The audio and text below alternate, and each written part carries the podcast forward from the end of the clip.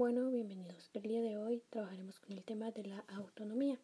Mi nombre es Ina Juquila Ramos Borges de primero B y esta es mi tarea de socioemocional. Bien.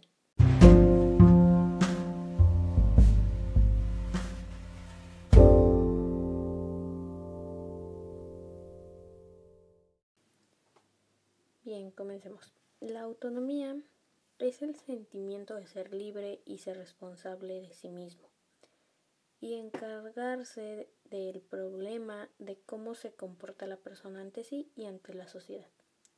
La autonomía tiene cinco fases o etapas, por así decirlo. La primera sería la iniciativa personal, que es el tener ideas y propuestas significativas y adoptar una actitud activa que establezca un curso a través de acciones concretas. Bien. La segunda sería identificar emociones y buscar soluciones. Para ello, primero debes identificar el problema y si se le puede dar una solución. Pero no solo debes contenerlo, sino que debes detenerlo correctamente. Bien, la tercera fase de la autonomía es el liderazgo y la apertura. Debe ser el resultado de la elección responsable para llevarla a cabo. Es la dirección de un objetivo elaborado por su sociedad debes tú liderar tus sentimientos, emociones y liderar en sí. La toma de decisiones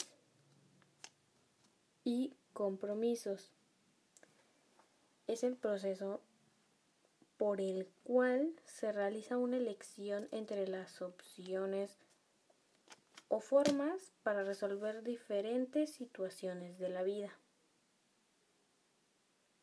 La autoeficacia.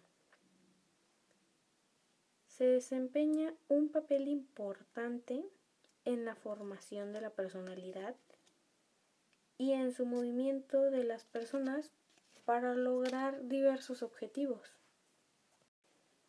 Eso es la autonomía, que son cinco fases, que sería la iniciativa personal, la identificación de emociones y buscar soluciones, el liderazgo y apertura, y apertura, perdón, y la toma de decisiones de compromisos y autoeficacia.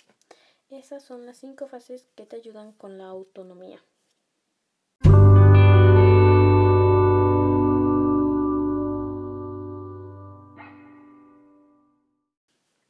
Eso ha sido todo por el capítulo de hoy. Muchas gracias.